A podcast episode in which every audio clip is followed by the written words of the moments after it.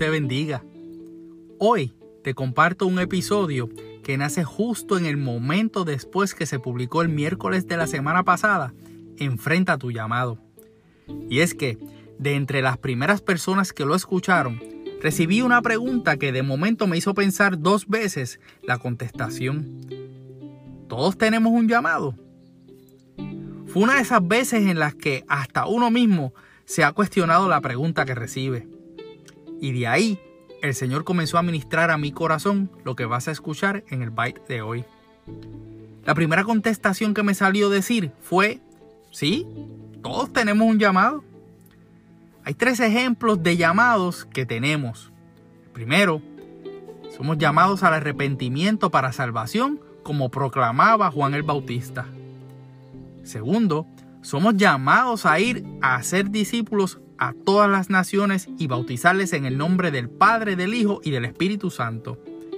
También somos llamados a tener comunión con Jesucristo nuestro Señor, como dice en 1 Corintios capítulo 1, verso 9.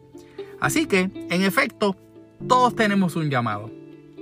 Quizás lo que sucede es que el primer pensamiento que nos viene a la mente cuando escuchamos esa palabra, llamado, es que pensamos en llamados a pastores, llamados a diáconos, llamados a adoradores, a misioneros, maestros de escuela bíblica, llamados a capellanes, llamados a ujieres y otros. Y la realidad es que para esos llamados particulares tenemos que tener un oído afinado y una comunión con el Señor que nos permita identificar, más allá de nuestras dudas, que eso es lo que Dios quiere que hagamos en colaboración para el reino el autor del libro Siervos para su Gloria lo menciona de la siguiente manera. Hay que ser antes de hacer.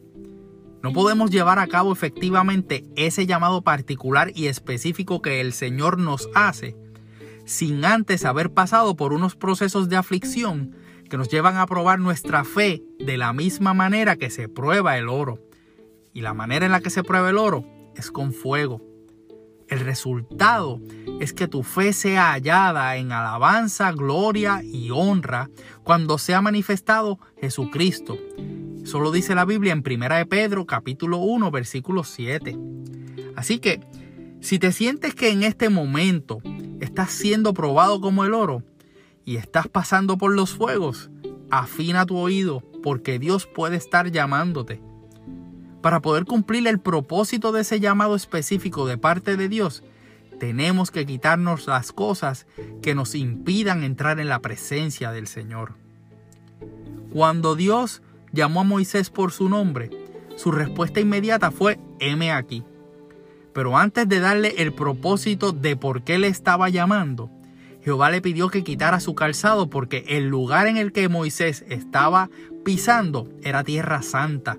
Así lo dice Éxodo capítulo 2, verso 5. Cuando al profeta Isaías se le hizo el llamamiento en el capítulo 6 de ese libro, en la visión que tuvo, uno de los serafines teniendo en su mano un carbón encendido, tocó los labios y le dijo que quitaba su culpa y limpiaba su pecado. Después fue que Dios le pregunta, ¿a quién enviaré y quién irá por nosotros? A lo que Isaías contesta, al igual que Moisés, heme aquí. Pero pude notar que, entre las múltiples diferencias de ambos llamados, Isaías continuó diciendo, envíame a mí. Mientras que Moisés sacó su libreta de preguntas tipo excusas, hasta que Jehová se enojó la semejanza en ambos llamados es que los dos tuvieron que pasar por un proceso de dejarse despojar de algo que les limitaría. Para Moisés fue su calzado. Antes de emprender la caminata por el desierto dirigiendo al pueblo de Dios saliendo de Egipto, era necesario que cada paso que diera tuviera la dirección de Jehová. Para Isaías era su boca, pues era necesario que fuera consumida por el fuego del Señor toda la carnalidad de las palabras de este hombre para que así entonces pudiera llevar el mensaje profético que lo convierte en uno de los más importantes profetas del Antiguo Testamento. Hay un tercer llamado que también me ministraba el Señor en esta semana. Jesús sale al encuentro de un hombre llamado Saulo Este hombre persiguió a los creyentes con todo el peso de la ley, la cual defendía. Luego de su momento frente al resucitado, este pierde la vista por tres días, teniendo una transformación de algo carnal como su vista, para tener entonces una visión donde en todas las circunstancias que pasó pudo ver a la figura de Cristo. En tu caso, ¿de qué te tienes que despojar para llevar a cabo lo que sabes en tu corazón? Tienes que hacer porque para eso has sido llamado específicamente. ¿Qué área de tu vida necesita ser renovada para que veas a Cristo en todo lo que te sucede? Probablemente estás enfrentando tu llamado como Moisés y ahora mismo te estás cuestionando, ¿por qué yo? ¿Cómo lo hago? ¿Por dónde empiezo? Quizás tu caso sea como el de Moisés y tienes la disposición y estás teniendo las experiencias espirituales, pero necesitas primero que alguna de las áreas de tu vida sean tocadas por ese carbón encendido para que se ponga en marcha el plan que Dios tiene para tu llamamiento. O quizás seas como Pablo, alguien que ni siquiera le ha dado su corazón a Cristo, pero estás escuchando este podcast y estás sintiendo que es contigo la cosa. Moisés vio en su llamado sus limitaciones. Isaías vio en su llamado que tenía que purificar su boca. Pablo vio en su llamado la confrontación del propio Jesús. ¿Qué estás viendo tú en tu llamado? sea cual sea tu situación particular, hay algo que tienes que tener por seguro.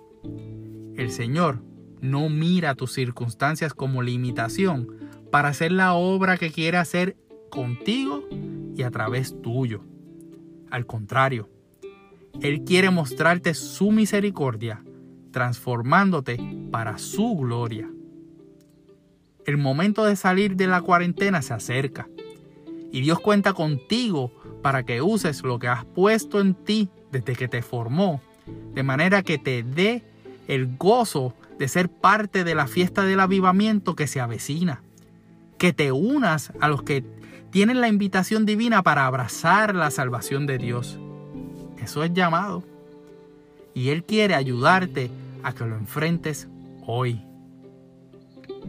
Mantente conectado con la iglesia AMEC Casa de Alabanza por todas las redes sociales, Facebook, Instagram, Twitter y ahora también por el rediseñado canal de YouTube.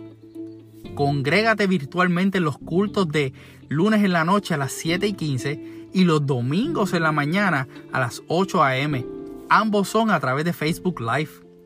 También sigue Byte Fe en todas las redes.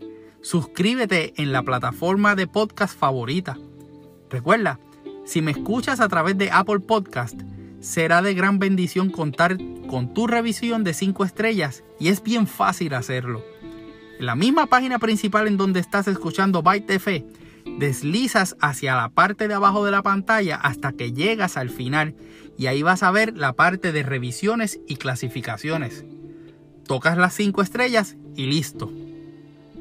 Soy tu hermano y amigo José Molina y junto a mi hermosa esposa Sonia Riera, servimos al Señor como mujeres de la iglesia AMEC Casa de Alabanza, cuyo pastor rector es Misraín Esquilín. Deseamos que Dios te bendiga.